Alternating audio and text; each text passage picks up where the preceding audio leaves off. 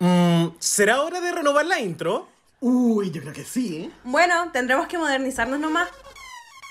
Llegamos hasta lo más profundo de nuestro programa favorito. En este podcast analizamos toda la franquicia de RuPaul's Drag Race. Y resolvemos eternas incógnitas, porque en el 2023 arrasaremos el estrés. Soy Dogo. Yo, Chris. Y yo, Ani. Y somos Reyes Reyes, de, la Biblioteca. Hola chiquillos, bienvenidos a Reyes de la Biblioteca, el mejor podcast para lees amantes de RuPaul's Drag Race. Muchísimas gracias por sintonizarnos hoy y recuerden que si este reality show es su programa favorito, este podcast les encantará, obvio. Aquí es Monarca y Rey Chris. Y parece que me tomé el podcast sencillamente porque de nuevo me toca estar acá solito. Si no saben de lo que estoy hablando porque no escucharon el capítulo de España. Y ahora yo les pregunto, ¿por qué no lo han hecho? Vayan, ahora. Regresen y después nos volvemos a escuchar acá. Eh, pero no, bueno, resulta de que eh, tanto Togo como Ani están pasando unas lindas vacaciones en la playa. El presupuesto del programa no nos alcanzó para mí, así que compártanos más, pues cabres, por... Si quieren que me vaya a la playa, me lo merezco un poco, por favor. Compartan, aumenten el presupuesto. No voy a pedir donaciones porque no pedimos acá todavía, pero no, está bien. Se merecen su descansito. Uno que se toma un año sabático igual tiene que apechugar después. Pero eh, yo no estoy tan solo como puede que lo estén pensando, porque la gente le gusta decir, no, Chris solo, Chris solo, solo jamás. En especial hoy día, porque tengo a una invitada ultra especial que eh, es realeza, en verdad. Una realeza oficial, ya que es la monarca de la hermandad ganadora de Gran Hermana La Puebla. De hecho, una parte de sus premios es estar en uno de estos episodios. Así que quiero que el aplauso que se lo den se lo dé más grande que cualquier otra persona que hemos tenido. Porque literal, ella se ganó su puesto acá, luchó. No llegó a base de mensajes, porque hay algunas que han llegado así. No voy a dar nombres, pero las que me escuchan saben. eh, y nada, extremadamente carismática, realmente eh, muy querida por sus compañeros de elenco y también por muchas personitas aquí en la Puebla. Sin más preámbulos, quiero que le den una bienvenida a Marcia por uno. Hola, hola, ¿cómo están todos? Qué gusto, qué agrado poder compartir con ustedes hoy, así que muy agradecida. Eh, no tan solo porque, obviamente, como tú lo mencionas, Chris, lo gané, sino que porque me encanta. Me encanta participar, me encanta aportar y me encanta estar acá compartiendo contigo y comentando. Porque mejor si somos las cotorras, así que lo vamos a pasar increíble. Tengo miedo por la puebla, tengo tanto miedo por la puebla porque creo que no sé, no dimensionan los audios de 10 minutos que nos mandamos para hablar ni siquiera de Drag Race, de la vida. Entonces, imagínense ahora que tenemos algo de comentar de verdad. Y eso que esto es trabajo, esto es algo serio, así que vamos a tener que medirnos un poco, no vamos a poder estar tan cotorras como normalmente lo hacemos, así que nos vamos a medir gente, lo prometo. Sí, no, mi lema siempre es no mezclar trabajo con placer, así que me voy a mantener bien acá, lo prometo. Ay, pero ¿cómo has estado? ¿Cómo has estado desde tu victoria también, las semanas, el año, todo? Ha estado movidito, ha estado muy entretenido, me ha gustado mucho poder compartir con los chiques de Gran Hermana, que les mando un besote gigante a todos, a quienes amo profundamente. Les agradezco muchísimo siempre todo su apoyo, su amorcito y su cariño. Eh, hemos hecho hartas juntas, como pueden apreciar en nuestras queridísimas redes sociales, así que si no me siguen, porfa, síganme. Marcia del Río, oficial. Em, y nos juntamos mucho, lo hemos pasado increíble, de verdad yo siempre digo, Dog y Richie no saben, que, no saben qué porque en verdad somos una de real familia y nos juntamos un montón, así que lo pasamos cada vez mejor y conociéndonos más, así que muy felices también. Me encanta, aunque me da mucho fomo, pero me encanta igual. Es verdad, es verdad, porque nos queremos mucho y es genuino y es real, así que eso también es muy bonito poder compartir con personas que son tan afines y que vivimos una experiencia similar, porque eso también es súper bonito compartir experiencias comunes que nos hacen crecer y madurar más y ver la vida de otra perspectiva, así que besotes a todos los chiques de Gran Hermana. Eso, les mandamos saludos que igual han estado dando vueltas por aquí en el podcast, así que tan desconocidas no son. Y eh, bueno, pasemos ya a hablar de lo que es el episodio, porque ya adelantamos que somos cotorras, así que no podemos entrarnos tanto con las introducciones. Y este capítulo parte más que nada con las chicas volviendo al workroom luego de la última eliminación. Y resulta de que como que de repente la Play se pegó el alcachofazo, o, le pegaron el alcachofazo, porque se supone como que la Zafira le había hecho una charla motivadora única que nunca le habían dado en toda su vida, y que eso le hizo ver la luz. Como de que la terapia a quien le importa, como amigues, chao, pero cuando tu compañera de y que vienes a conocer en el programa te dice, oye, cálmate un poco, ahí es. Y ahí dice de que básicamente dio vuelta a la página, es una nueva persona, completamente diferente, nunca antes vista. Y me gustaría que partiéramos un poco opinando al respecto. Primero, Marcia, ¿cuál ha tu opinión de Blaine en la temporada en general? Y si le crees respecto a esto de que es una persona nueva, vida nueva, año nuevo, todo. Mira, en general, a mí me encantan las personas que tratan de jugar estos papeles así como más controversiales. Los encuentro entretenidos, me gustan mucho y aparte que siempre he dicho, para ser una persona mala, considerada como un villano dentro de cualquier temporada hay que ser muy brillante, hay que ser muy inteligente. Y siento que Plain Jane es muy inteligente, porque siento que comulga mucho con eso que dicen así como, "Mm, me da lo mismo si que hablen bien o mal de mí, pero que hablen. Como que siento que ella ha dado mucho eso, como que ella ha sido súper protagonista, ya sea para bien o para mal, pero siempre se habla de ella. Entonces, de alguna u otra manera, siempre está involucrada en algo, lo cual me parece súper bien. Que se haya tirado de lleno a jugar la carta como de la villana, me parece válido. Quizás a Sí. veces un poquito más exagerada, podría haber suavizado ciertas cosas. Yo siento que con Amanda era como, o sea, Amanda era un solcito, como, ¿para qué te metías ahí, amiga? Pero bueno, era su juego, como que ya, ok, es válido, insisto. Pero esto que ahora sea borrón y cuenta nueva, soy una persona, ay, amiga, cariño, tú y yo sabemos que eso no es así. Para muestra un botón. En el mismo capítulo te diste vuelta la chaqueta igual y al final terminaste siendo igual de shady. Entonces como, no. No, es, esa cosa a mí no me gusta. Si queréis ser villana, sé villana hasta el final. No te vengáis a jugar el papel de la buenita, que no sé qué, que somos todos buenos, aquí todos nos queremos. No, cariño, no. Eso, esto no es gran hermana, cariño. Así que no, tiene que jugar a ser mala. Tiene que jugar a ser la mala. Ya adoptó el papel, tiene que llevarlo a cabo hasta el final. Sí, en verdad creo que también fue una narrativa que yo primero le pensé que le iba a decir de, bro- de broma, ¿cachai? Por ejemplo, la temporada pasada, la Mistress mo- molestaba mucho con esto de que estaba en su era de ser con Gillian, en su era de ahora hacer esto. Y molestaba con eso un rato, pero seguía siendo la misma persona. Y que la. Mistress, en lo personal, yo no la consideraba una villana, era nomás como la Shady, pero Shady chistosa, ¿cachai? Siempre con bromita. Pero sí, claro, la Play se enfocaba más en como. Más que la broma, como el ataque para hacer polémico, más que nada. Exacto. Em, entonces, como que igual se me hace como extraño, además de que en el mismo episodio, como dices, se seguía tirando sus comentarios, solamente gracias. Sí. Pero ahora soy buena, como de. No es por ser mala, pero. Entonces. No sé, como que le va la sangre igual, como lo, lo shady, no sé. Igual siento que lo está consiguiendo, o sea, no sé a nivel de audiencia, no me he puesto a leer comentarios, pero tuvo su momento de el espejo que, del que vamos a hablar más adelante. Ya vimos vulnerabilidades, y entonces siento de que de alguna forma está teniendo este arco de redención que ella misma quería. Entonces Claro. me parece igual potente. Sí, sí, sí, sí. Es que en ese sentido yo sí estoy de acuerdo en que es muy interesante como personaje tener em, como estos como variaciones, porque tocar la misma tecla todo el tiempo, uno, es agotador para sí mismas, ¿cachai? Así como también para la audiencia, o sea, ver todo el rato a la persona haciendo exactamente lo mismo, tocando la misma tecla, igual es como, ya, cambia. Entonces, que muestre este arco de posibilidad y que efectivamente se pueda mostrar más vulnerable, entre comillas, más buena, me parece bacán, como que súper bien, pero hay que hacerlo de manera inteligente. Ese es el tema. Y no sé si Plain Jane está siendo tan inteligente ahora, pensando que está recién empezando esto. O sea, como que todavía queda harto camino por recorrer. Quizás lo podría haber explotado, no sé, un poquito más en la mitad, como para que vean otra otra área de mí, no sé. po. Porque ya después cuando se le acabe esto, ¿qué más? ¿Va a volver a ser mala? Como que... ¿Qué queda? A lo mejor está apuntando muy como a, no sé, pienso en una narrativa tipo Violet Chachki, que partía siendo Ya. como la que era como altanera, ¿cachai? Pesa. Y a mitad de la temporada nos dijeron como, no, ahora ella cambió y es diferente, ¿cachai? Y, al- y ga- terminó ganando, ¿cach- como que a la audiencia le terminó dando lo mismo que ella tenía actitudes un poco de- desagradables.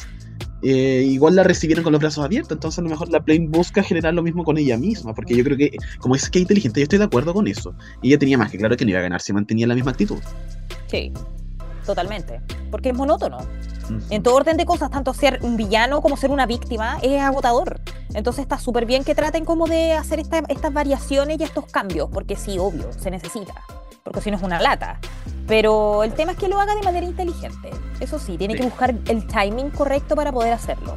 coincido plenamente. Pero bueno, ya la Blaine dice que va a cambiar la vida, todo. Pero pasamos a algo más interesante, que es que fue Charo de invitada al programa. Yo amo a esa mujer con mi alma, te juro de que yo podría ver un programa inspirado solamente en ella y, y si lo tienen, denme el dato, porfa. Pero bueno, ella fue a hostear este mini challenge, básicamente, también lo evaluó, que consistía en bailar flamenco con unos bailarines invitados que llevaron por ahí.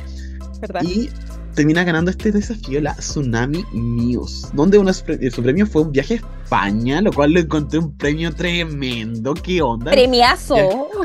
Y yo como, ¿what? ¿Y esto es un mini challenge? Tipo, ¿really? como una cosita chica, ¿no? Ándate a España de vacaciones. Uf, ok. Poco presupuesto. Sí. No, pero eso me gustaría saber qué te pareció el mini desafío, si estás de acuerdo con la ganadora, qué opinamos de Charo, todo. Ay, me encanta, me encanta Charo. La encuentro muy entretenida, me encanta. Y siento que se llama demasiado con RuPaul. Como que me gusta mucho la onda que ellos tienen. Y al final la vieja bailando fue muy chistosa, así como Ay, fue demasiado chistosa. Pero lo intenta, onda, sabemos cómo es la vieja, pero lo intenta, así que eso es bueno. Eh, me pareció muy entretenido, muy entretenido. Mu- Muy bueno el, el desafío, aunque de flamenco era bien extraño en verdad, pero igual ya estuvo, simpático, por lo menos para hacer algo distinto, algo que escape un poco de, de- de lo que siempre hemos visto, así que me pareció súper interesante. También fue muy chistoso que Plasma casi se pitea al, al bailarín y fue como, amiga, casi lo llevas contigo a la tumba, ¿qué te pasa? Dosifique. Eliminación amiga, doble. dosifique. Amiga, mucha energía. Pero estoy de acuerdo, estoy de acuerdo, siento que Tsunami lo dio. Aparte que tiene también esa elegancia, esa cosa como linda, que, que en España también eso es muy apreciado y valorado, sobre todo en el flamenco, que es un baile un poquito más como elegante. ¿Cachai? Entonces me gustó. Lo encontré una ganadora justa, bien. Y el pedazo de premio, qué envidia. O sea, qué ganas, Realmente. qué ganas, ¿Quién pudiera, en verdad? qué envidia. No puedo decir más. Sí, a mí también me gustó el desafío. Bueno, de partida por la ropa, que me encanta la ropa como del flamenco. Es tan. Como dice, Hermosa. tiene esta gracia, elegancia. Encima que es rojo, el rojo es un color para vestido muy bello también. Sí, hermoso. Entonces, me encantó mucho. Y también estoy de acuerdo con el win de la Tsunami, más que nada, porque si bien había otras que también bailaban bastante bien, creo que la Tsunami fue la que bailaba mejor y además incluyó su bailarín dentro de la presentación, porque creo que las otras las hacían mejor individual más que como pareja. ¿Verdad? Entonces, eso me gustó mucho de la Tsunami en particular. Ah, lo otro que me llamó la atención es que ya, yo entiendo que no pueden calcular cuándo va a salir las temporadas de España ni nada, pero yo esperaba como que hicieran alguna mención, aunque sea un saludito, que RuPaul dijera hoy como hoy Supreme Deluxe, un saludo para allá, porque igual en España probablemente después de Estados Unidos la franquicia más exitosa de Drag Race. Entonces, como ¿qué te costaba, cachai? Al menos que a. RuPaul como que le dé FOMO que a España le esté yendo tan bien, lo cual igual lo puedo ver, sinceramente. Sí, Pero- igual la vieja es veleidosa, así que sí. Sí, po, entonces, no sé, creo que era una buena oportunidad para hacer un acknowledgement, en especial como estamos con UK vs. The World, ahora como RuPaul conoció a una de las queens españolas, ¿cachai? Estamos con España Monsters, insisto, no digo como que diga, oye, están dando el capítulo 2 de España actualmente, y no, obviamente no puedes saber eso, pero por último decir como un saludo a Supreme y a las queens que hacen un maravilloso trabajo desde España también, y, Sí. siempre como eso. Sí, sí, sí. Sí, sí, no se trata de hacer un crossover tampoco, pero claro, No. un saludito no cuesta nada. A la vieja sí, parece, que se les fue bueno. toda la energía bailando, así que no, no pasar un ahí está. Ahí está, no quedó para saludos. No. Además que sabemos que trabaja mucho porque, bueno, dentro incluso de este maxi desafío que se anuncia ahora, habla de cómo ella hace unos años había tenido su primera muñeca y de que eso había sido también un- una fantasía para ella. Por lo tanto, les encarga a las queens ahora también a ellas no armar la muñeca en sí, pero sí armar looks para su muñeca, que tienen que ser exactamente igual a los looks que ellas arman para ellas mismas en este nuevo desafío de diseño, que además incluía lo que era branding también y hacer un pequeño como relato. Eh, me gustaría saber qué te parece el anuncio de este desafío, como, como idea en sí. Me parece súper interesante. Bueno, yo no hablo la patúa. Para aquellos que no me conocen, eh, yo me caracterizo por porque soy súper pendiente y trato de estar siempre como muy en vanguardia con las modas, estando ahí muy, muy metida con eso. Y desde muy chica, una obviamente de, de- de mis inspiraciones máximas, y yo decía, oye, cuando grande yo quiero ser así, yo quiero estar así, precisamente fueron las muñecas. Entonces siento que para uno las muñecas son súper importantes, o sea, que la- mi primera Barbie me la habrán regalado cuando yo tenía, no sé, como dos años. Entonces, claro, pues eso te marca, es un antes y un después. Y después ya a mí lo que me voló la cabeza, yo dije así como, esto es lo mío y yo quiero irme por acá y creo que lo he hecho un poco, son las brats. O sea, ¿a quién no le gustan las brats? Onda, es lo máximo. Si yo pudiera tener mi brats, la tendría, feliz de la vida. Entonces me hace mucho sentido que, que trate como de mm, incluir e incorporar este factor quizás que es un poco más como, no sé, más sentimental, más emocional, así como, ay, tus muñecas cuando eras chico y no sé qué, la cuestión, y tratar de extrapolarlo y de hacer esta ah, como analogía entre cómo te ves a ti mismo, ¿cachai? O a ti misma, y, cómo te, te puedes proyectar para los demás. Todo en base al look de una muñeca. Lo encuentro precioso. Es un muy buen challenge. Me encanta. Y sí, pues además de que da paso no solamente a como lo que dices tú también de porque al final las muñecas marcan muchas infancias, tanto no solo para mujeres, sino personas dentro de la comunidad también. Sí, claro. Y no, no dejan de ser referentes, quizás primeros referentes que puedan existir. Y siento que incluso, como se veía para ver la película, ah, para así nacieron también las muñecas, también como para ser un referente y un, un interés de qué quiere uno para futuro también. Entonces me parece bastante como para en el sentido de reivindicar un poco esa primera instancia y primera visiones de la infancia. Y incluso si lo quieres ver desde un punto de vista de marketing, ¿tú crees que alguna de las cosas no va a tratar de sacar su muñeca que hicieron en este episodio para venderla? O sea, obviamente. Totalmente. Entonces, creo que es como si yo soy una victoria. Ganar o ganar para cualquiera de ellas. Así que, Sí. sí, me, me encantó tu opinión. Y eh, bueno, ahí vemos un poco cómo van preparando estos outfits. Algunas que tienen más problemas que otras, otras que se roban telas, otras que piden prestadas telas. Em, Real. La ninfia, que, anda por ahí llorando. Creo que me da mucha risa la ninfia cuando se queja. la hace con tanta- Sí, no, no lo digo molesto, me encanta que lo haga más episodios, por favor.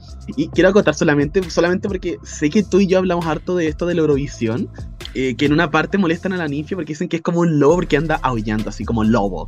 Y hay una canción de la Eurovisión de hace dos años, si no me equivoco, que se llama Give That Wolf a Banana. Y me encanta que se le hayan dicho a la ninfia, porque como está tanto deseando con las bananas, fue como ya, referencia ocultísima, pero yo la tengo.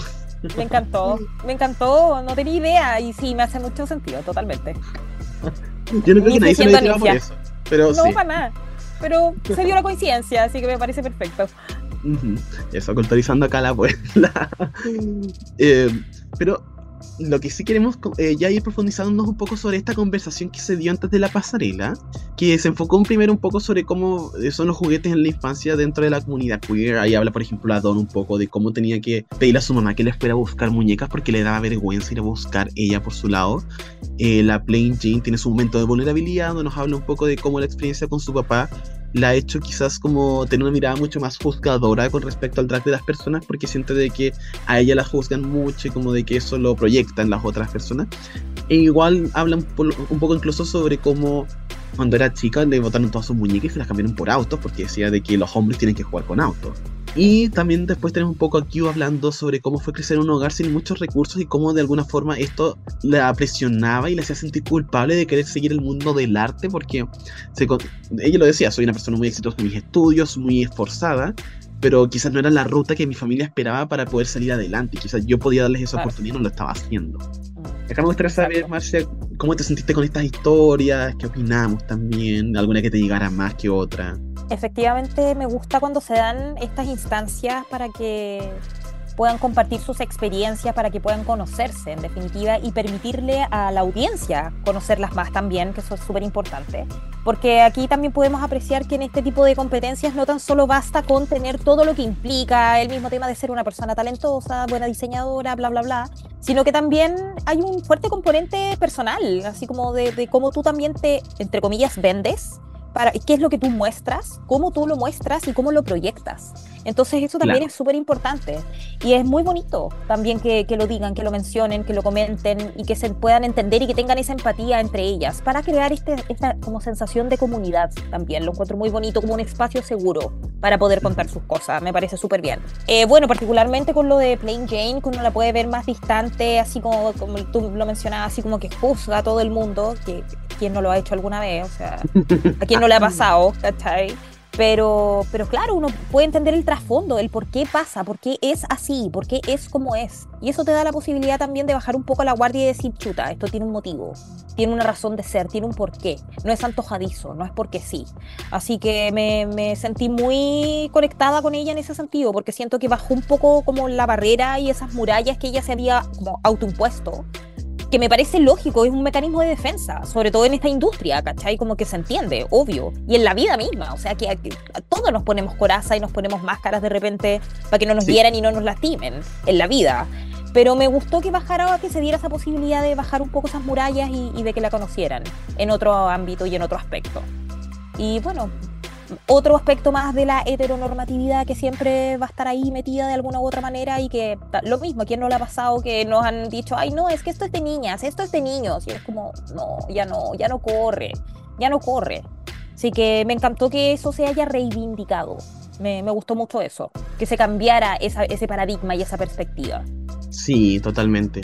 Y es una realidad, como dices, y lamentablemente es es la forma en la que se nos ha criado por mucho tiempo. Yo hoy en día, puta, nunca me asocio mucho con gente que, mucho menor, me refiero como niñas o adolescentes de hoy en día que me pueden contar cómo si ha habido algún cambio o algo. Pero tal como dice, a mí también me tocó vivirlo también. O sea, yo lo hablé un poco en Pasa la Draga 3, capítulo 4, eh, que fue era una parte de mi historia. O sea, yo hablaba de cómo una vez, de alguna forma, me retaron, por así decir, por el hecho de que me pillaron jugando un juego como que era como de mi covers, ¿cachai? Como de que tenía que cambiar el, hacer el estilo como a Selena Gómez, me acuerdo que era. Y eso también me marcó mucho como para mí en adelante, así como si hoy hay cosas que me gustan pero que no puedo hacer o que no puedo mostrar porque de alguna forma eso les da casi que permiso a las otras personas para juzgarme. Y fue algo muy limitante también, pues, y como te digo, ese reto llegó de parte de mis papás, ¿cachai? Y esto, mis papás son un amor, o sea, ya me, tú dirías saberlo más, yo te lo comenté todo en mi coming ahora hace muy poco y mis papás me dieron más que su apoyo incondicional ante cualquier cosa. Pero no deja de ser un poco, y me imagino que ocurre que tienes a un, niño, eh, como que te das cuenta que no está teniendo estas características que deberían encajar dentro de la normatividad y tú tratas un poco de decir como chuta, tratar como de llevarle al camino de, porque e, era la forma en la que se manejaba antes y es una lata. Y lo peor es que creo que lo más triste es que quizás son cosas muy mínimas para los papás, en el sentido de que no se van a acordar hoy en día, pero para uno sí marca, ¿cachai? Y si es algo que se van a acordar. Eh, como te digo, yo me acuerdo perfectamente de ese momento. Y no es el único que tuve, o sea, puedo ir contando más. Me acuerdo una vez que yo estaba jugando, no sé, era Mario Party, y yo quería jugar con la princesa, la Daisy, no la Peach, la Daisy. Y me acuerdo de que estaba una tía y me decía como, pero ¿por qué ibas a usar la princesa? ¿Cachai? Tú eres un niño, tú deberías ocupar eh, los personajes que son hombres. Y eso también me, me, me, marcó mucho y me censuraba yo mismo, chuta, ahora tengo como, no puedo ocupar personajes que no sean masculinos en sí. Y yo no escogía a la princesa porque me quería la princesa, me caía bien, ¿cachai? Me gustaba su personalidad. No, claro. no tenía nada que ver con un hecho de que yo me sintiera identificado con ni nada. Pero, insisto, son comentarios que te hace la gente y yo creo que ni tiene se debe acordar que me dijo esa cuestión, pero para mí sí es algo que queda ahí, ¿cachai? Así que es una lata, pero me gusta que se hable hoy en, como en el programa ahora, porque creo de que es darle voz y un poco como que se recuerde también eso de, escucha, no podemos ir tratando de definir tanto la infancia de las niñas, al final la infancia es una edad de exploración, una edad de autodescubrimiento, ¿por qué coartarlo con estas reglas que nos imponemos como sociedad soles? Nadie nos ha, como no hay ninguna regla estipulada de cómo tiene que ser cada infancia, mientras sea una infancia feliz, donde haya seguridad para las niñas, yo creo que eso es todo lo que estamos buscando y se queda así. Exacto, exactamente. O sea, claramente el mismo hecho de estar siempre en búsqueda del deber ser y de lo que es correcto y lo que no es correcto, es como ya, pues, pero no, pues hay que enfocarse también en el bienestar. Y ese bienestar va también muy de la mano de los gustos y de las características inherentes de cada uno, ¿cachai? Entonces eso, desafortunadamente a, los, a, las niñas se les invisibiliza un montón un montón, como que no se les toma en consideración, es como, ay, ya, pero si es una, te va a pasar, ¿cachai? Ay, son caros chicos, como que da lo mismo. Es como, no, tienen opinión y es válida y hay que respetar. Y a, nosotros, cuando nos escucharon? Por lo menos a mí, jamás en la vida, nunca. Yo, no, la cabra chica la tira, así como que, le fome, no, jamás.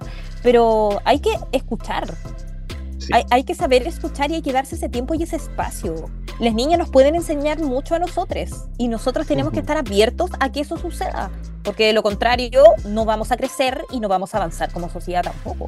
y vamos a crear niñas frustrados. Así es. Absolutamente. Y es muy importante, quiero destacar eso que dices, lo de dejar que nos enseñen, porque, y eso también lo pienso cuando recuerdo todas estas cosas. Yo muchas decisiones las tomaba sin ninguna gota de prejuicio en mí, ¿cachai?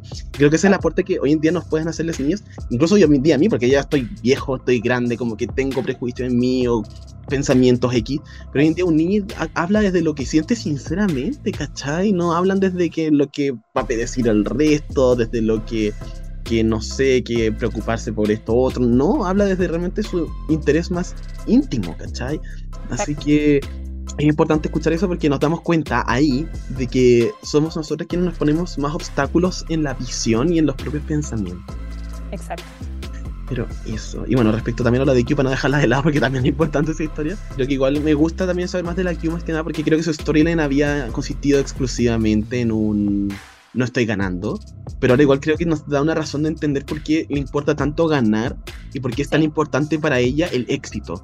Porque, eh, bueno, y también acá, infidencia personal, ah, pero yo me acuerdo que en un momento también le dije como que a mi, a mi papá, y a mis papás en general, no, para no meter a mi papá solo ahí, eh, que también que quizá me interesa la actuación y por ahí. Y una de las cosas que también me acuerdo que me dijeron es que si lo quería hacer tenía que ser el mejor, por un tema de que vivir del arte es complicado. Entonces, si te vas a aventurar con algo como eso, tienes que estar constantemente como dando tu mejor juego. Porque Sí. es, es un ambiente competitivo, es un ambiente que no es muy bien pagado. Entonces, eh, eso inevitablemente te marca como esta presión. A mí no me lo metieron como presión, fue una, una cuestión de, de sé- como sé consciente, ¿cachai? Ten esto en consideración. Y yo creo que a la Q también le puede pasar eso, ¿cachai? Como, oye, me estoy jugando mi familia, todo el esfuerzo que han puesto para que yo tenga una educación buena, para que yo salga adelante, tengo que ser la mejor. Y debe ser muy frustrante estar a punto de ser la mejor y quedar a puertas con todo ese background. Como que ahora lo entiendo muchísimo más. Sí, totalmente. Es que cuando también hablas desde la carencia, te pones un peso, también te pones una carga extra, encuentro yo. Sí. Porque no tan solo tienes que hacer las cosas por ti, sino que también por tu familia. Entonces, Ujú. ya ponerte esa barrera encima y, y esa, y esa mochila encima debe ser lo suficientemente agobiante y frustrante cuando las cosas no te salen y no te resultan como tú esperabas. Así que la entendemos completamente. Empatizamos, Q. Estamos contigo. Sí. Apoyamos. Y lo que me gustaría saber si apoyamos o no, eso sí, es lo último que hablemos antes de pasar nuestra pregunta del día. Y es que en un momento que en lo personal yo no me esperaba, Zafira decide utilizar su inmunidad. yo quedé. A ver, estamos viendo lo mismo, ¿qué onda? Y siento que fue un momento como tan incómodo. Yo me imagino cómo era eso en el escenario de haber sido incomodísimo que la Zafira se vaya sola, todo en silencio. No sé. Eh, quiero saber a ti qué te pasó, Marcia, sin profundizar todavía en todos los looks, pero que haya la Zafira decidido ocupar esta inmunidad ahora. No le encontré mucha lógica, la verdad. No le encontré mucho sentido, como que tampoco sentí que ya efectivamente estuvo como tan en riesgo durante el capítulo, Ujú. sin adentrarnos, insisto, en los looks ni nada. Como una, una cuestión que yo dije, ah, no, sí, en, en verdad se iba, como que sí, efectivamente estaba en un riesgo inmenso, era inminente, como, no, no entendí por qué lo hizo. no- no- el momento en sí fue demasiado cringe, fue rarísimo, ella como tomándose la cuestión y todos la miraban así como, y hasta ella lo menciona así como, ¿por qué lo hice? Así como, ¿por qué hice esta cuestión? Y es como, amiga, sal de ahí. Es como que se la comió la inseguridad, no sé, como se atrapó. Sí. Igual la Plinchina había hecho unos comentarios. ¿Tú crees que eso le haya afectado? Sí, claro, puede ser. Pues es que estos juegos también son súper de meterte en la cabeza de un otro. Pues es jugar con esas inseguridades también, ¿cachai? Entonces, sí, de más que le pudo haber afectado. Y le, le generó más inseguridad de la normal. Porque igual dentro de todo, siento que es bastante desafío en general, es bastante consistente y bastante sólida como para sentirse tan amenazada. Pero creo que fue un desacierto, la verdad. Y nos regaló uno de los momentos más cringe de RuPaul. Lejos. No, yo creo que esto va a ser editadísimo de una forma para más adelante. Estoy esperando Sí. mucho. Sí, totalmente. Pero sí, no, yo tampoco. Yo creo que la Zafira definitivamente no estaba entre las mejores, pero no estaba tampoco para mí en las peores. Tampoco. Tenía un vestido que funcionaba, cumplía. Sí, sí, Y exacto. Quizás, a lo mejor yo creo que lo que le jugó en contra a ella en la personal fue de que ella tenía expectativas más grandes de su look. Porque ella quería hacerle como el abrigo y todo. Y como no lo hizo, a lo mejor pensó, chuta, mi look quedó peladito, ¿cachai? No tiene nada Claro. más. Entonces, por eso lo habrá decidido tomar esa decisión. Pero aún así, listo, si tú miras como alrededor, te das cuenta que habían otras mm, que estaban menos preparadas que tú. Sí, sí. No, yo encuentro que le embarró y se va a terminar arrepintiendo. Y bueno, ya lo hizo, se arrepintió en el momento. Pero después, cuando realmente lo necesite, va a decir, oh, la embarré. Espero que no le cueste caro nomás. Espero. Y ya podemos pasar a hablar del desafío, pero no de la forma en la que quizás se espera la audiencia, porque primero vamos a hacer nuestra pregunta del día que está ligada al desafío, que, bueno, en este episodio se nos, como mencionamos, se nos añade esta capa extra de crear la muñeca y todo, pero no era solo la muñeca, sino también hacer un voice over, hacerle un branding, detalles extras que se fueron añadiendo a este desafío de diseño. Cosa que igual nos hizo preguntarnos si es justo también evaluar otros aspectos como lo es el humor en un design challenge, pensando de que al final mm, se implementa dentro de las críticas, puede dejar un poco en, en desventaja a las queens que quizás saben diseñar excelentemente bien, pero no tienen necesariamente Claro. ese aspecto del humor. Pero después, ¿qué ventajas pueden tener ellas cuando les toque otro desafío? Algunos pueden decir las runways, todo eso, pero muchas veces las runways son diseñadas por otras personas, no por ellas mismas. Entonces, una puede ser chistosita, puede tener un buen diseñador y lo tiene todo, ¿cachai? Entonces, bajo esa lógica, ¿sigue siendo justo o no? Y vamos, quiero mencionar unos casos en particular. Eh, esto es muy parecido a lo que pasó quizás cuando se hizo este desafío de diseño de las princesas en la temporada 9, que terminó ganando Trinity the Talk, en ese momento Trinity Taylor. De hecho, una de las cosas que más se le felicitó fue su personaje, que era como su sidekick, que era una estrella. Eh, también tuvimos el bol de la temporada de All Stars 5, donde tenían que hacer solamente dos looks. Uno era armado y el otro era un look llevado desde casa. Pero el primer look tenía que ser como familiar, que tenía que ser chistoso, tenía que hablar un rato, hacer reír a la vieja. Y al final fue un desafío que terminó ganando Miss Cracker, que sabemos también es chistosa, entonces Sí, no le dejó de jugar mucho más a favor. A pesar de que, claro, su look que era bueno, ¿no? eso no se quita el peso. Pero eh, no deja de ser una presión extra en añadir a estar diseñando un look en sí. Y también tenemos eh, otro caso que no es quizás igual, pero me gustaría incluirlo porque me recuerda un poco, que es en el bot de la temporada 13 cuando Utica intentó añadir un poco de lo que fue su branding al momento de presentar la pasarela y tratar de ser un poco más chistosa como en su estilo, ya si uno lo encuentra chistoso no es otra cosa, pero trató de añadirle ese extra y fue casi que penalizada por eso, en plan ropa diciendo como me hace sentir incómodo, no me gusta, su branding no me gusta como lo que hace, así que terminó ganando Cosmic bajo ese argumento, ya si nos gustó el outfit de la Cosmic o no, no voy entrar en esa discusión en este capítulo. Así que eh, ahí tenemos algunos casos en los que efectivamente la comedia ha sido un factor determinante al momento de definir algunos lugares. Y ahora sí me gustaría saber, Marcia, de tu parte, ¿te parece justo o no? Mm, Mira, es que yo soy una persona que trata de ser lo más como, como diversa posible y tratar de tocar varios espectros de ciertas cosas al mismo tiempo, porque siento que eso enriquece mucho y te muestra mucho también de quién eres tú, porque en definitiva de eso se trata, de mostrarte y de venderte. Insisto en eso. Y, mm, y siento que para mí el tema de ya sea moda, diseño, todo lo que implique tener un desafío creativo superior, porque para mí son desafíos súper, súper heavy, no cualquiera puede hacerlos, em, creo que, que vaya de la mano con otro condimento, que vaya de la mano con algo más que también añade, que sume obviamente, que siempre te aporte, y que le muestre mejor a las personas y entre sí mismas quién eres tú, siempre va a ser un aporte. Y Ujú. siento que el humor siempre es bueno y siempre ayuda. El tema es cómo hacer ese link para que las cosas funcionen y salgan bien, ese es el tema. Porque no todas tienen ese talento para poder hacerlo. Absolutamente. Pero de que aporta, yo creo que sí aporta, sin duda alguna. O sea, los desafíos de, diseño o las mismas runways per se, no hay que verlas simplemente así como, ay, I wanna look pretty, ¿cachai? Así como solamente estoy aquí porque quiero ser solo linda. Y no se trata de ser solo linda, hay que ir beyond that. Tenéis que ir más profundo que eso. Y este tipo de desafíos precisamente son los que nos muestran esos espectros. Y que otra cosa más las queens pueden darnos, pueden entregarnos.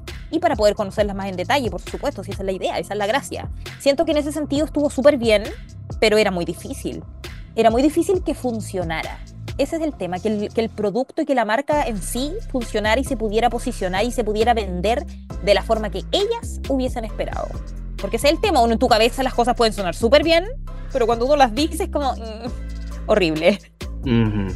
Claro, es eso, también hay que saber venderlo. Ese es el tema.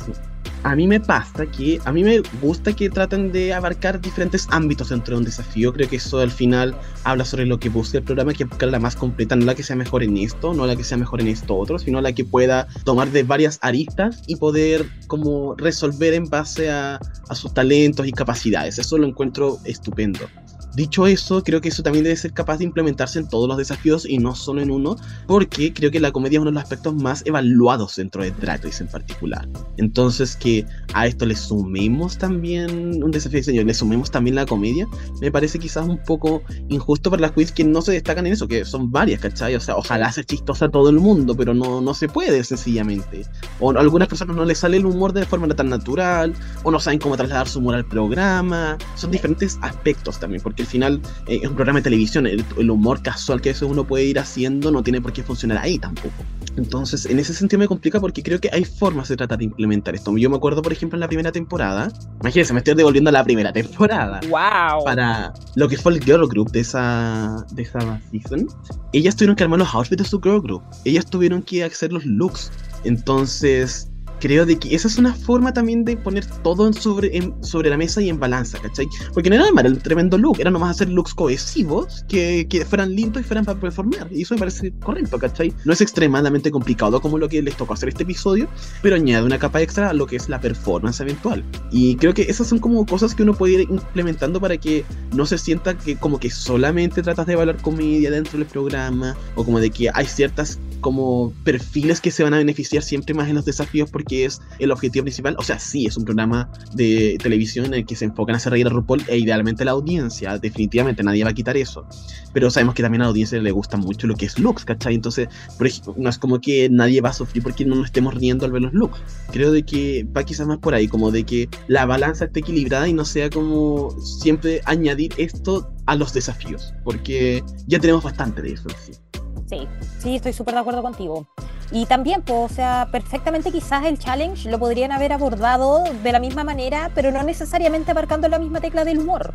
O sea, es como hacer el estilo que basta como si uno lo, lo, quisiera hacer, no sé, quizás más emotional, dale.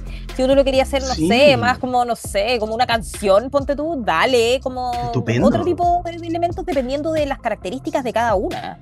Pero sí, pues siempre estar como todo el rato tratando de destacar y resaltar el humor, que sabemos que no a todas les acomoda y que no todas tienen por qué hacerlo, Uh -huh. las perjudica, claramente. Obvio. Sí. Lo, lo, que sí me parece muy bien que hagan es, por ejemplo, que le implementen esto del branding, porque creo de que es interesante en el desafío de diseño que las sepan también trasladar quiénes son ellas y su estética a, a este mismo, porque las ayuda un poco a, a, a añadir este factor, a este factor que diga de uniqueness que se busca en el programa. En eso yo no tengo ningún problema, pero claro, esto como del relato, todo eso, porque al final los comentarios que se hicieron fue muy respecto al time del humor, ¿cachai? O a tu performance dentro de ese relato para que fuera más chistoso. Y eso son cosas igual complicadas. Gente con entrenamiento en humor domina eso. Como una persona corriente que, insisto, que no ha tomado ningún tipo de clase o que solamente ve como humor casual en tele, no tiene por qué manejar esas cosas, ¿cachai? Exacto. Así que en ese sentido creo que existe, claro, esa desventaja que si es que fuera más equilibrado yo estaría más tranquilo. Creo que, insisto, va más por ahí. Pero eso. Y ahora sí podemos hablar de la runway, que yo creo que es lo que la audiencia estaba esperando saber tu opinión, Marcia, sobre estos looks. Qué emoción. Así que, sí, no, yo también estoy muy expectante. Quiero saber quién fue realmente tu favorita, todo, todo, todo, todo eso. Así que, eh, coméntanos un poco cuáles fueron los looks que más te gustaron, los que menos te gustaron. ¿Estuviste de acuerdo con los highs, lows? Cualquier cosita que quieras destacar, te estamos escuchando. Mira, antes de adentrarnos de lleno con, con, el tema de los looks propiamente tal, quiero hacer mención rosa a uno de los eh, jurados invitados que hubo, porque yo no puedo dejarlo pasar por nada del mundo, a quien sigo y admiro hace varios años ya. No te y creo. Me encanta, sí, por supuesto, sí, obvio. Eh, uh, Lau Roach, que es es que referente máximo, o sea, es una cosa impresionante. Lleva trabajando prácticamente casi 12 años con Zendaya, para que ustedes sepan el nivel de jurado que tenían. O sea, impresionante. Eh, y, y, eso es maravilloso, o sea, el tener una opinión tan respetada de una persona que maneja tanto, que sabe tanto, que tiene tanto conocimiento, que sabe de tantos estilos, porque eso es algo muy bonito y muy distinto que tiene, por ejemplo, no sé, un diseñador propiamente tal que ya tiene una estética, que ya tiene una onda armada y todo, y que más o menos siempre se maneja dentro de los mismos códigos, pero no así un asesor de modas, que eso es diferente, claro. porque los asesores tienen que manejar todo tipo de estilos porque se adecúan dependiendo de la persona. Ahí no es el estilo el que predomina, sino es la persona a la cual ellos están asesorando. Entonces ahí pueden usar una amplia gama de, de elementos, como Zendaya, si ustedes la han visto, eh, una diosa máxima. Entonces, ese, esa es la, la, distinción y la diferencia. Y él maneja, pero todo al dedillo, a la perfección, es mega profesional y, y sabe muchísimo. Así que me saco el sombrero por el nivel de, de jurado que tenían, porque en verdad maravilloso. Así que aplausos. Muchas gracias, Marcio, por este aporte. Nos diste más contexto de que RuPaul nos pudo haber dado respecto a lo. Había cosas que yo no sabía, otras, algunas que sí, otras que no. Pero muchas gracias, te pasaste. No sabía que lo conocías tanto, porque obviamente yo también lo ubicaba y lo manejaba bien. Pero tú te pasaste. Que la moda, po. La moda puede más. Para, para, la gente que me dice que yo estaba exagerando con nuestra invitada hoy día, se dan cuenta que no. Así que ahora sí, Marcia, lo que la audiencia, ahora, ahora que de esa introducción, yo creo que está más emocionada que nunca por saber tu opinión. Así que, dan. Ya, mira, en cuanto a Plasma, que está ahí, me, me encantó mucho su look, que encontré que es muy muy bonito. No sé si comparto tanto la gama de colores, como que siento que igual era un poquito como flat, como eso como celeste y ese morado extraño, pero dentro de todo siento que era una combinación que funcionaba, como que no, no es para nada, me molesta para nada, todo lo contrario. Siento que su muñeca quedó on point, se ve demasiado parecida, así como muy bella, me encantó mucho, muy fiel a su estilo. Y siento que el estilo Old Money, que es el estilo que, que ella generalmente es el que profesa, eh, le queda muy bien, le queda muy bien, le queda muy bonito esas líneas, los vestidos así como tres cuartos, ajustaditos, como muy cincuentas, muy estilo de los cincuentas, uh -huh. muy precioso, las pelucas muy bonitas y todo, me gustó. Eh, sin embargo, como te digo, lo único que yo quizás hubiese cambiado es el tema de los colores. Lo encontré raro, una extraña combinación de colores, pero funciona. Se fue un poco a la segura, pero funcionó. Y su muñeca quedó bien hecha, bien ejecutada. Uh -huh. Me encantó.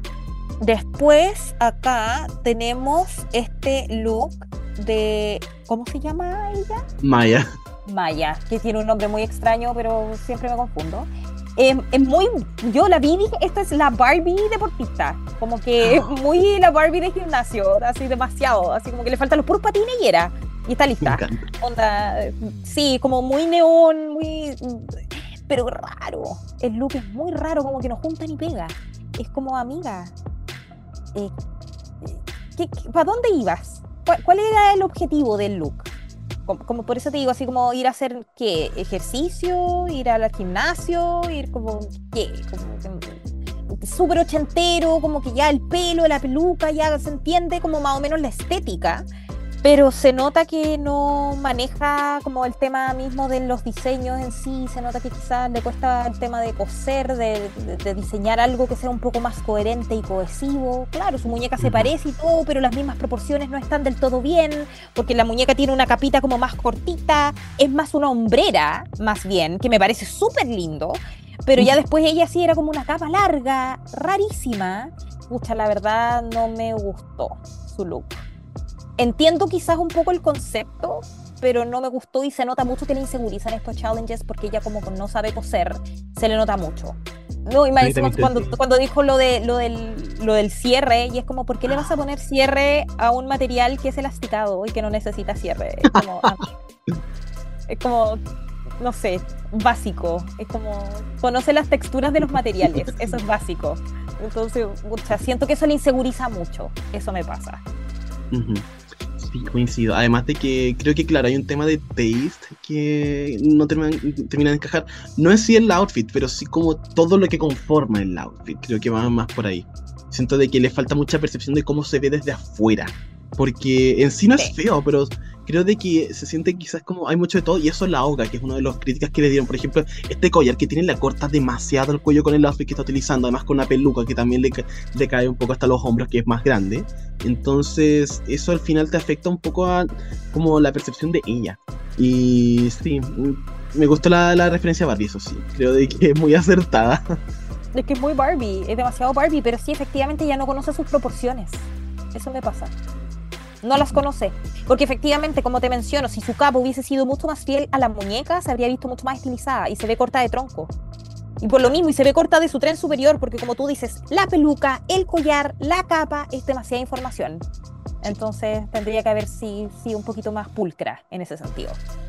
A este Lucaso lo encontré precioso, me fascinó, sobre todo Espera, porque espera, yo estamos, lo vi. estamos hablando de la mor- estamos hablando de la morfín por si acaso. Morphin, Morphin, perdón, me- que me encanta, lo encuentro bacán. Eh, yo la vi y fue como, es J-Lo, Versace, el vestido verde. Onda, es demasiado J-Lo. Onda, yo dije, esto es J-Lo, amiga, lo estás dando mucho. Así que es la misma forma, es, la- es el mismo prototipo, el mismo estilo. Muy de Miami, encuentro yo así como muy Mm. caribeña, muy así como, ay, me encanta. Eh, me gustó mucho también como el, el- el tema del estampado del vestido, me gusta.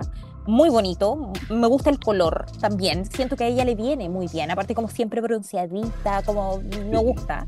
Y el vestido en sí está muy bien hecho, encontré que estaba muy bien ejecutado, muy bonito, tenía muy bonitas líneas, porque siento que ella sí conoce sus proporciones perfectamente porque tenía el corte aquí como en las pechugas muy bonito, muy pulcro. Después tenía uno como en la parte como de- del, del poto, también así muy la lindo. parte de atrás estaban muy bien hechos. Se veía pero increíble, como que en verdad resaltaba mucho su figura y encontré que era precioso. Así que me encantó, me encantó. Encontré que muy bonito, muy lindo, el vestido muy bien ejecutado y conjugaba súper bien con lo de la muñeca también. Porque a veces quizá uno podría decir, no, quizás no estaba tan balanceado ni tan proporcionado, pero en este caso estaba perfecto, on point. Me gustó mucho, me gustó muchísimo. Quizás, quizás, ya está como, ya, para buscarle la quinta pata al gato, le podría haber hecho algo al pelo, como que la peluca la encontré un poquito flat. Quizás ondas, más que el pelo liso, como que una onda así como más, como no sé, una, un- su beachy wave, una cosa así como más relajada, quizás se habría visto así como mejor, pero en sí el vestido está precioso y está súper bien hecho. Sí. Eh, bueno, la peluca yo creo que la salva solamente porque la peluca de la muñeca. Es verdad. Por eso no me fijo tanto en la de la Morphine en sí. Eh, yo nomás quiero añadir de que me sorprende mucho porque yo sé que la Morphine no es lo suyo necesariamente la costura. Y acá no se nota. Te juro que también No, me di nada. cuenta de que esto estaba muy bien hecho. Puede parecer sencillo porque está mostrando piel, pero armar esos cortes y como armar el conjunto en sí para que luzca lo que hay que es lo complicado. Y en ese sentido yo creo que la Morphine supo hacerlo con todo. O sea, ella igual tenía un poco este desafío de que dicen que estaba confiando mucho en el pote, como relying on the body, y aún así logró hacer una, algo que mostraba cuerpo, pero no enfocaba solamente en eso, y aún así hacer bien el agua. Eh, así que en verdad también me encantó y efectivamente como dices tú tiene mucha referencia de Miami que yo creo que, lo que fue lo que le sumó puntos porque era el personaje que ella quería vender y también le quiero dar puntos porque se prestó para hacer la tonta en el- durante la pasarela y creo de que la Morfin no, no había hecho mucho eso necesariamente y esto de la sonrisa con el diente que faltaba es algo que quizás no me esperaba de ella porque es como ella se siente como un beauty queen and, and she's beauty pero eh, me gusta eso, me gusta que exploren nuevas áreas. Después tenemos a la Tsunami News. Ya, y aquí tengo un conflicto. y aquí tengo un pequeño conflicto, porque lo que pasa es que cuando tenemos, que me parece súper bien que haya usado pantalones, que eso encuentro que es muy bonito y Ujú. ella particularmente siempre se ve muy estilizada como con ese look, le queda muy bien y lo sabe, como que yo creo que también por eso apuesta siempre a eso. Sin embargo, me complica el tema de los colores. Siento que no sepa dónde va la micro con estos colores. Como que ya, ¿qué es lo que trataste de hacer? Como que mm, no, no lo comprendo. Como que el rosa ya, el celeste quizás, pero el pantalón que sea como tan azul, como que mm, siento que los colores no, no van muy de la mano con no, un- una paleta que sea como adecuada para ella. Siento que los colores no le quedan del todo bien. Quizás el rosa sería el único que le destaca realmente, porque el azul es demasiado oscuro. Entonces siento que era algo que necesitaba levantar y no levanta, no está levantando ese pantalón. A me- solo porque es pantalón acampanado, sería como lo único así como novedoso. Pero fuera de eso, siento que los colores no sé si le beneficiaron tanto. Y como se mezclaron esos colores, tampoco. Y siento que ese, la idea de ese cinturón, onda, que claro, la cintura la idea es que te acentúe, que te haga ver más como, no sé, curvilínea, no tengo idea. Siento que honestamente las que lo usaron no les benefició en lo más mínimo. Se veía sucio el look. Bueno, de, de hecho, en el, el Love Roach en el Untucked criticó a la Tsunami por el cinturón. Le dijo como, amiga, ¿qué estáis pensando? Es que es feísimo. Es feísimo, no le aporta nada. Como que no, no, no le sirve para nada. Claro, súper fiel a la muñeca. Si ustedes ven, es pr- prácticamente Sí. lo mismo, como que súper bien. Pero lo encontré quizás way too simple, demasiado simple y quizás no tan bien ejecutado. Porque cuando uno hace cosas muy simples, tienes que procurar de que esté perfecto. Y este no estaba perfecto, claramente. A mí, más que los colores, lo que más me incomoda es que el top está arrugado. y eso me distrae mucho del look. Porque Sí. al final hay un aspecto importante que es la presentación también. Po. Es que sí, de que esté bien hecho, si no está planchadito ni nada, como que mm, te mata la fantasía. Porque no deja de ser una pasarela esta cuestión. Pues entonces tienes que venderlo como tal.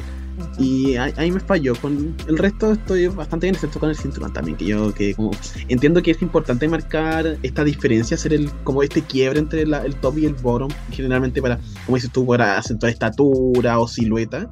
Pero en este caso no funciona bien. No, no le aporta nada.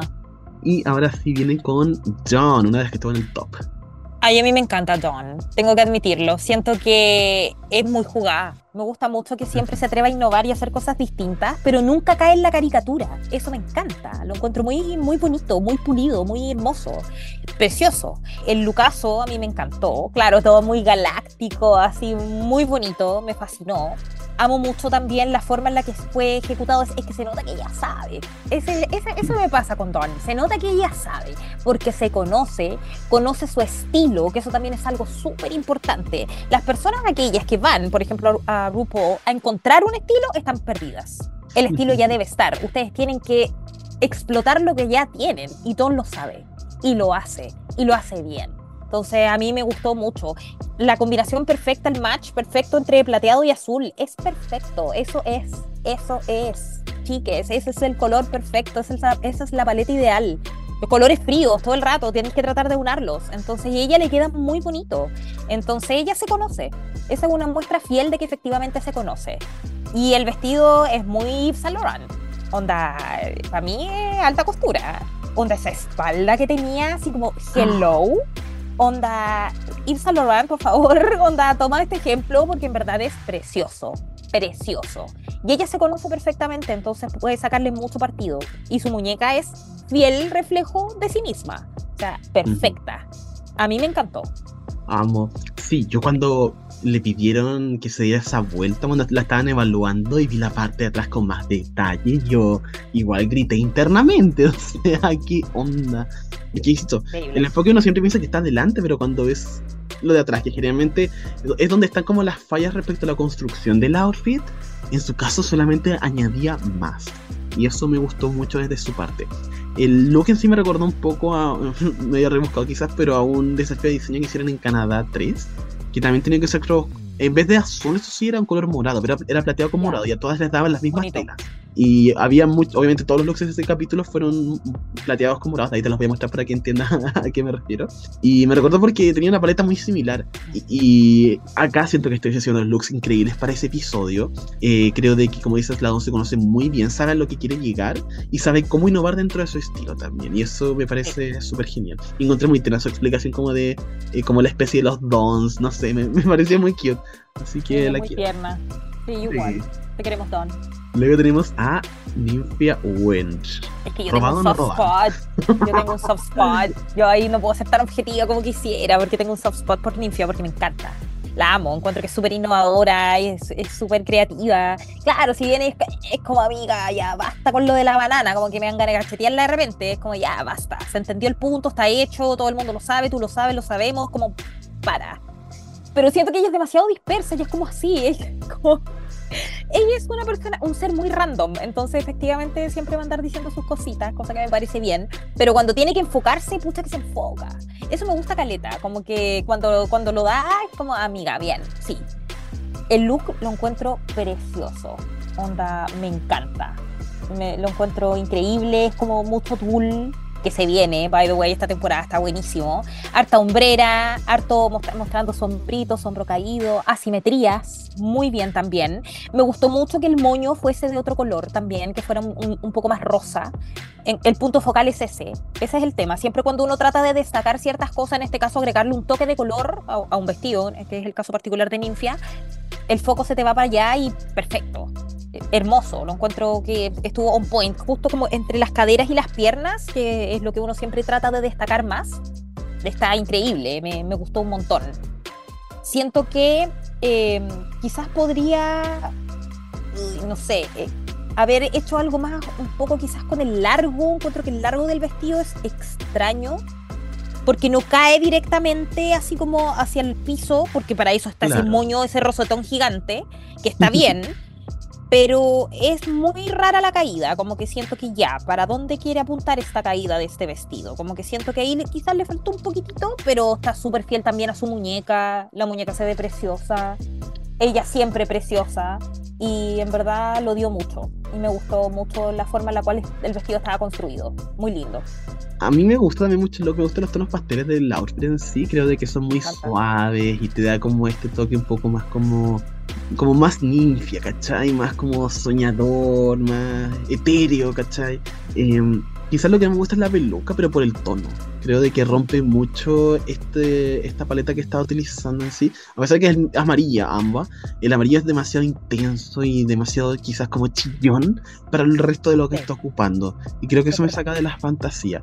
Eh, pero en el resto encuentro que está todo súper bien. El detalle del moño creo que fue lo que salvó muchísimo el vestido, pero es un detalle que funciona excelentemente bien. Quizá también me perturba que la muñeca no tiene el mismo tono, por lo que veo tampoco en, en sí. Porque, insisto, el moño es un detalle muy fuerte y que Sí. no se vea representado de la misma forma en la muñeca afecta.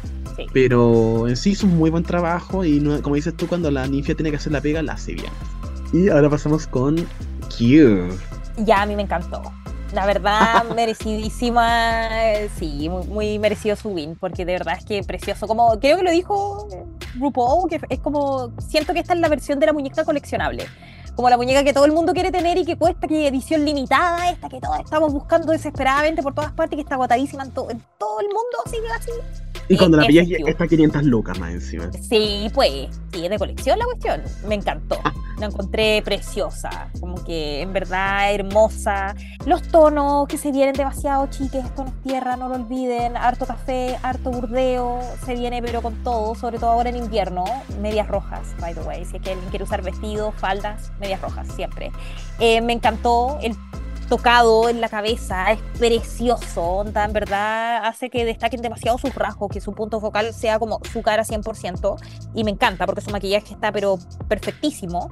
Amo mucho también que haya estilizado mucho todo lo que tiene que ver con el cuello y los hombros, porque me encanta que tenga un diseño distinto justo en esta parte, entre pecho, hombros, cuello, que sea ese brillo, después ya te cambia el diseño, lo encuentro precioso tiene mucho como estructura en sí, el- el- como la primera parte así como del corset, preciosísimo, muy lindo y está súper bien construido, en verdad. Los colores conversan entre sí, como que en verdad muy bonito, no hay ningún color que desentone, ninguna cosa que uno diga así como "Mm, esto podría haber sido distinto, no. El look es muy pulcro, muy bien hecho, muy bien construido, no se ve tampoco como un costume, ¿cachai? No es un disfraz, todo lo contrario, se ve alta costura y está súper bien ejecutado y a ella le queda muy bien, porque ella se conoce. Eso también es muy importante, se nota que ella se conoce muy bien. Y la muñeca está igual. Creo que de todas las muñecas es la que está fiel representante del original. Onda es igual. Es lo mismo. Heavy. Se son iguales. Qué fuerte. Pero sí, me encantó mucho también por un tema de que trabaja desde un mismo, desde una misma paleta cromática, desde el mismo Exacto. tono en sí. Y aún así, el trabajo que hace con las texturas, con los diferentes detalles que tienen las telas que está utilizando, hace de que no se sienta ni repetitivo, ni de que te sea como rebote, por así decir, porque al final sientes que todo forma parte de algo diferente dentro del outfit. No, no te da este sentido de que es too much la que siempre me impresiona porque creo que siempre trata de pensar fuera como de la caja, de innovar con el look, no irse a lo... Sí. Porque ella podría haber hecho un vestido hermosísimo probablemente y los hubiese encantado igual, pero ella siempre trata como de darle esta vuelta para decir como qué puedo hacer yo que nadie más pueda hacer. O que nadie más haya hecho, porque eso también quiero añadir, como esto no es algo que tampoco se esté haciendo en Estados Unidos, por lo menos, ¿cachai? Así que me era impresionadísimo cuando vi esto. Yo me dije, pucha, me gusta las dos, lo que hizo, está lindo, pero tiene que ganarla aquí. O sea, ¿cómo no ganas con esto? Así que, no, feliz. Demasiado feliz por ella. No, me encantó. Preciosa. Se ve increíble. Sí. Luego pasamos a alguien que ha sido controversial esta semana, como siempre, la Plain Jane. ¿Qué nos pareció? A mí me gustó. Encontré que bonito. A pesar de su robo no tan hormiga de tela. porque igual un poquito descarada la amiga, pero está bien. Eh, siento que fue, es como muy ver como una como patinadora en hielo, Sí. muy look así como de las Olimpiadas, así, pero bonito, muy bonito. También encontré que su muñeca quedó súper bien, quedó muy on point, muy parecida a sí misma, muy bien. La, la peluca también la encontré preciosa, me gustó Sí. mucho. Eh, y siento que a- hace que se acentúe bien su figura, porque ella sabe hacerse bien la figura. Así que bien, me gusta porque ella también se conoce súper bien. Y lo mismo, tiene su estilo súper claro, tiene su estilo súper definido, ¿sabe? Que es como hiper mega curvilínea, que, que las caderas, que todo súper como grande, exagerado. Entonces eso destaca precisamente eso, porque ese faldón que tiene como en la parte de abajo destaca mucho las caderas, onda, mucho, porque tiene mucho volumen. Y eso está súper bien uno siempre tiene que compensar con los volúmenes, chiques. Cuando tenemos, por ejemplo, la parte de arriba, que aquí tenemos un corset súper apretado, la parte de abajo debe tener algo de volumen porque si no queda muy plano. Entonces ella lo sabe y lo hizo súper bien. De hecho, me gustó mucho, lo encontré muy bonito. Me encantó que la parte también como de, su body fuera como, como que tuviera todo muy marcado, así como las pechugas marcadas, así como hartos, como estacato, bien hecho, así como bien. Me gustaron las líneas, tiene muy bonitas líneas y se ve bonita, se ve, se ve linda. No sé si es wow, si es como, oh, qué impresionante, pero se ve muy bien. Y siento que está muy ad hoc a lo que ella quiere mostrar siempre. Que, que- que va, va en su misma línea. Me gustó. De hecho, bueno, yo comenté un poco el look de eh, la Jane con otra persona y creo que lo que para mí lo define mucho es que es sencillo en sí lo que hizo, Sí. pero está muy bien hecho. Sí. Eh, y está muy bien pensado también. Y yo creo que eso es lo que le jugó muy a favor durante esta semana. El hecho de que, como dices, tenía claro cuál era su estética, tenía claro lo que quería conseguir y sabía cómo hacerlo bien. Porque si esto hubiese tenido algún tipo de falla de costura, hubieses quedado como chuta, diste como un body, ¿cachai? Y lo hiciste mal. Entonces, eh, el hecho de que le haya quedado tan bien, siento que justifica como su placement en el top.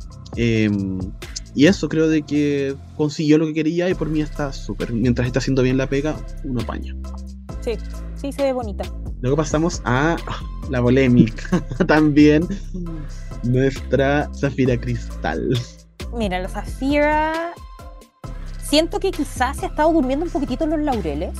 Como que ya tuvo como su, su fama máxima al inicio, como que le dio con todo, todo el punch y uno decía así como "Ya, aquí, de aquí al estrellato, pero se ha estancado un poquitito, encuentro yo. Así que ojalá que despierte mi niña, porque si no, uh, va a estar medio complicado. Eh, el vestido está súper bonito, está muy bien ejecutado, el azul es un color que le queda muy bien también, eso me parece muy bonito. La peluca también me gusta mucho el color, sobre todo encuentro que eh, eh, es más inusual y eh, el rojo con el azul se complementan y se llevan súper bien. El estampado no sé si vivo por él, porque no sé, siento que es como un mantel un poco, pero Sí. está bonito. Está, sí, no, no me molesta visualmente tampoco, porque las flores son blancas, ya igual se ve como armónico dentro de todo.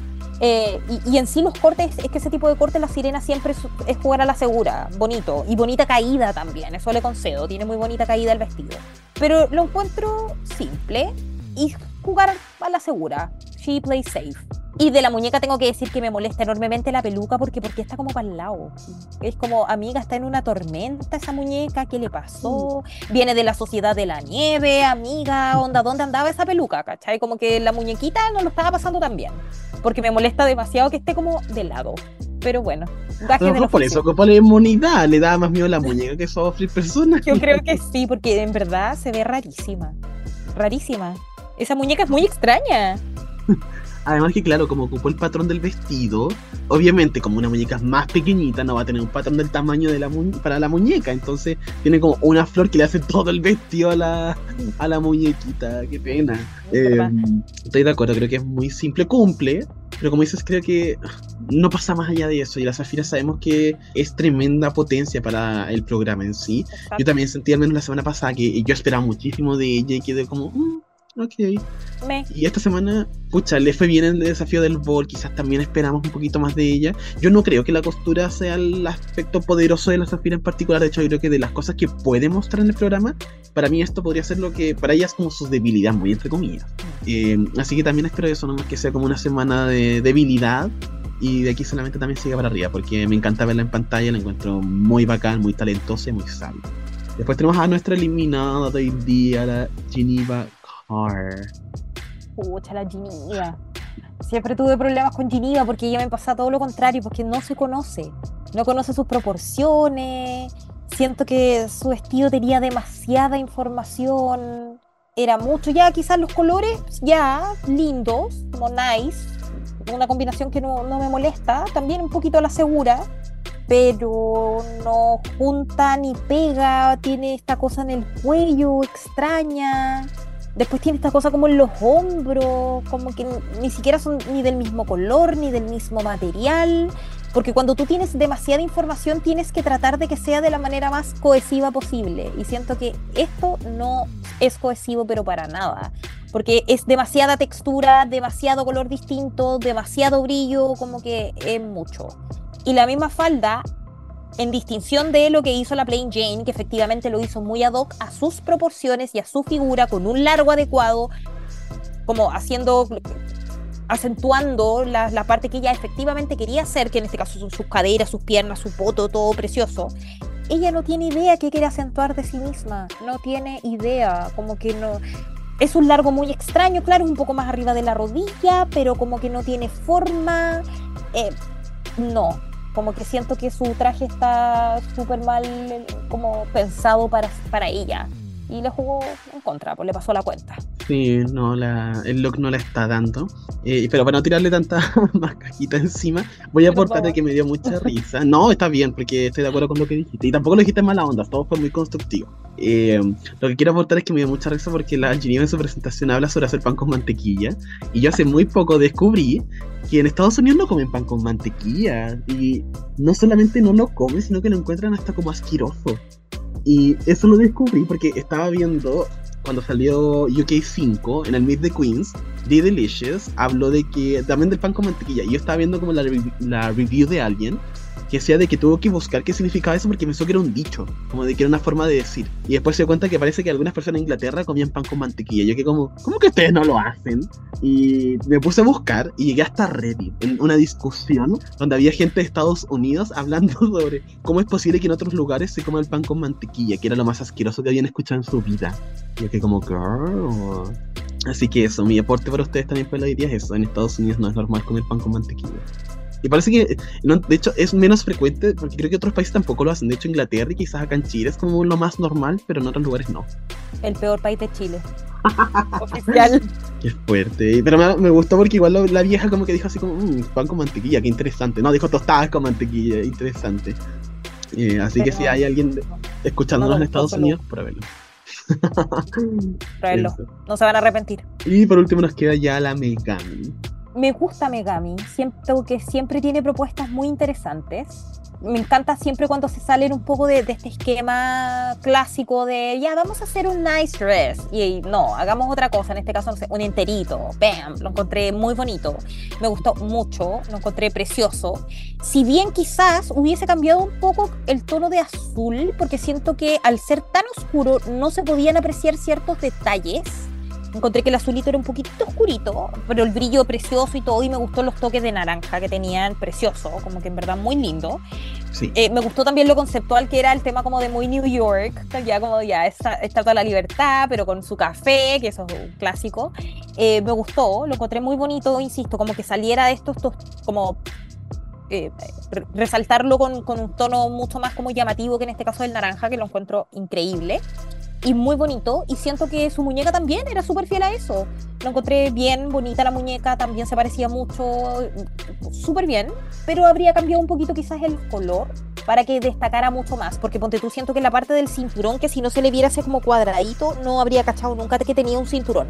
Y eso no, pues la idea es que todos los detalles se aprecien bien. Pues. Entonces yo siento que hay un problema quizás con la selección de ese color en particular, pero ella se conoce, también me gusta sabe lo que le queda, sabe acentuar sus curvas, sabe acentuar su cuerpo, me gusta. Y el maquillaje era precioso. También me gustó mucho, tengo que destacarlo porque era maravilloso. Así que a mí me gustó y como concepto también me gusta, porque ella también siempre muy fiel a sus raíces y eso también es muy bonito que lo honre siempre que puede. O sea, si yo fuera de Nueva York también lo haría, pero de verdad que me gusta.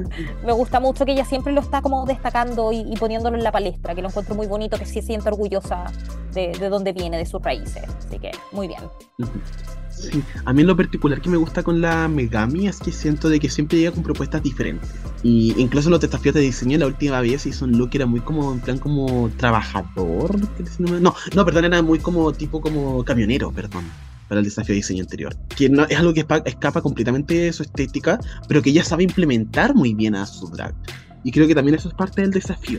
Creo que la combinación de colores que ocupó estuvo muy buena. Se hubiese ocupado mucho naranjo, quizá hubiese sobresaturado, porque naranjo es un color muy potente también. Así que creo que ocupar poquito está bien en este caso.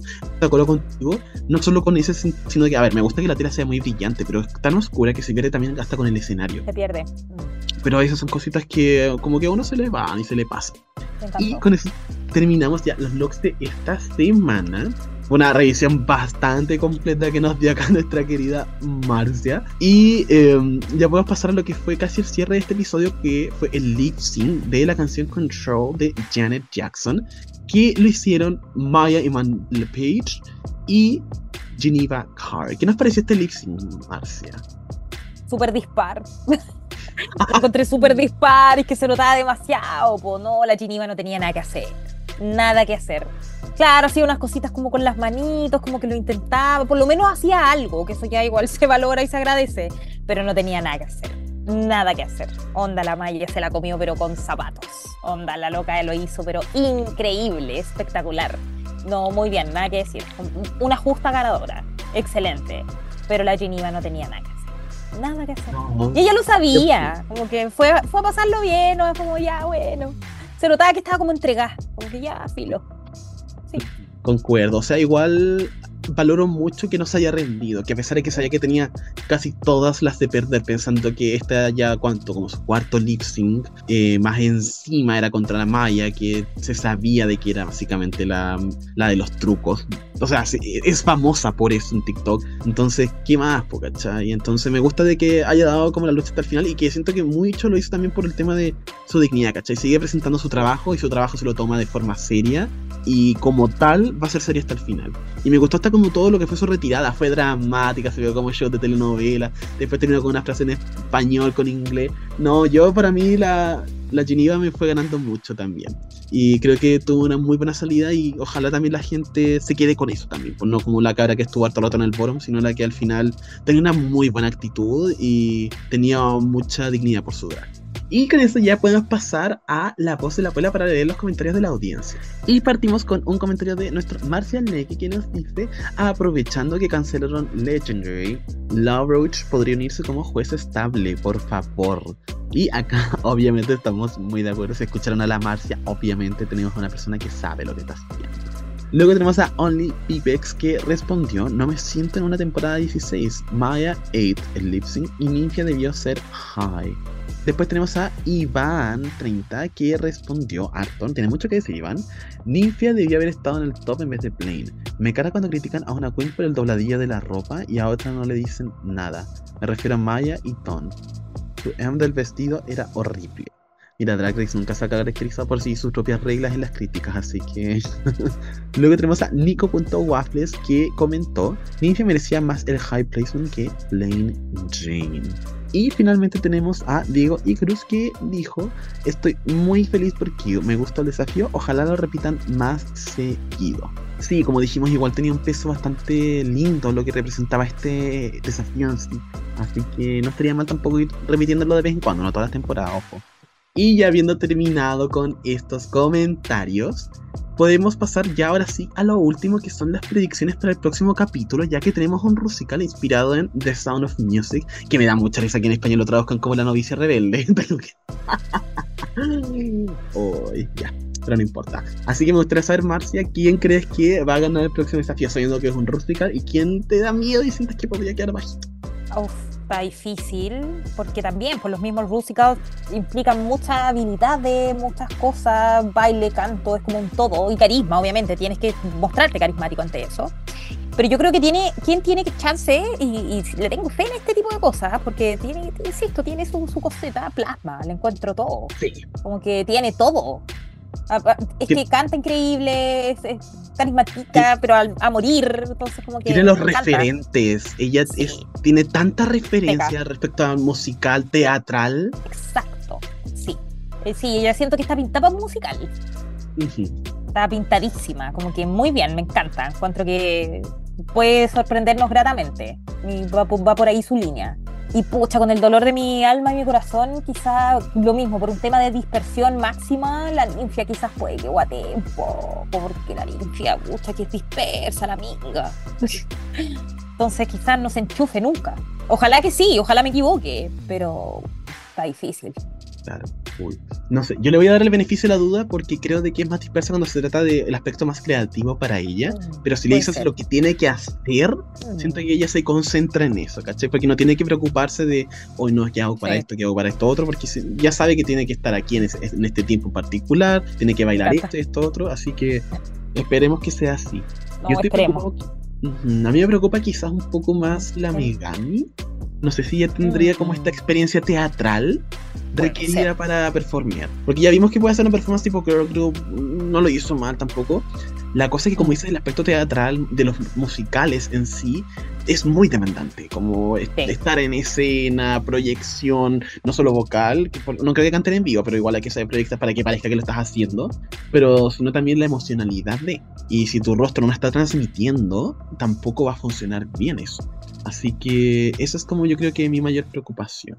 Pero al menos eso con mis predicciones. Espero estar equivocado porque, insisto, me cae muy bien la Megami, pero vamos viendo.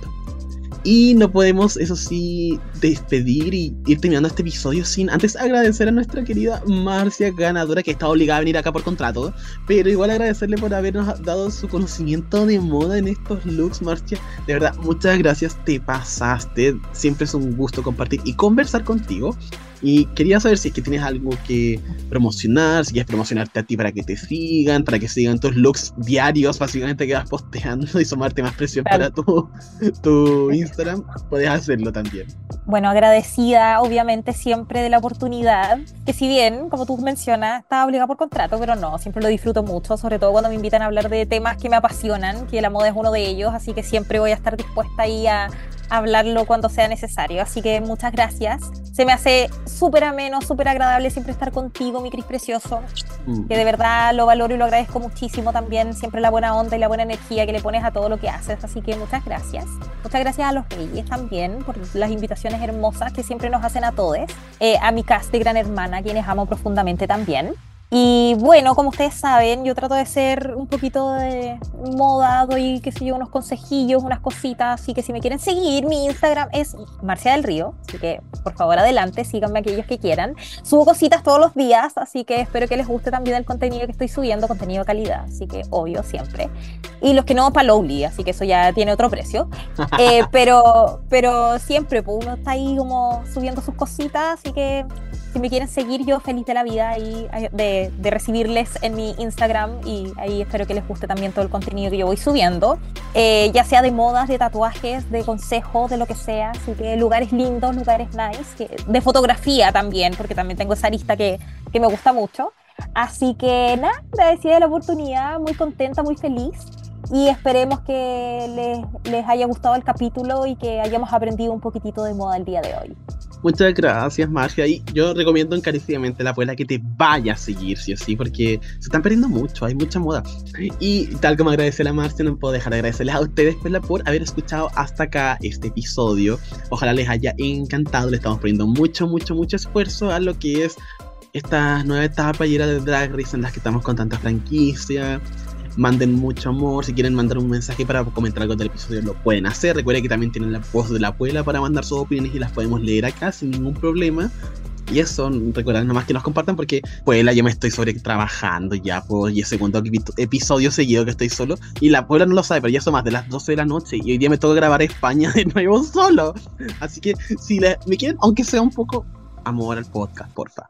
Pero eso, les mandamos muchos, muchos cariñitos y nos estamos escuchando para la próxima. Así que, chao.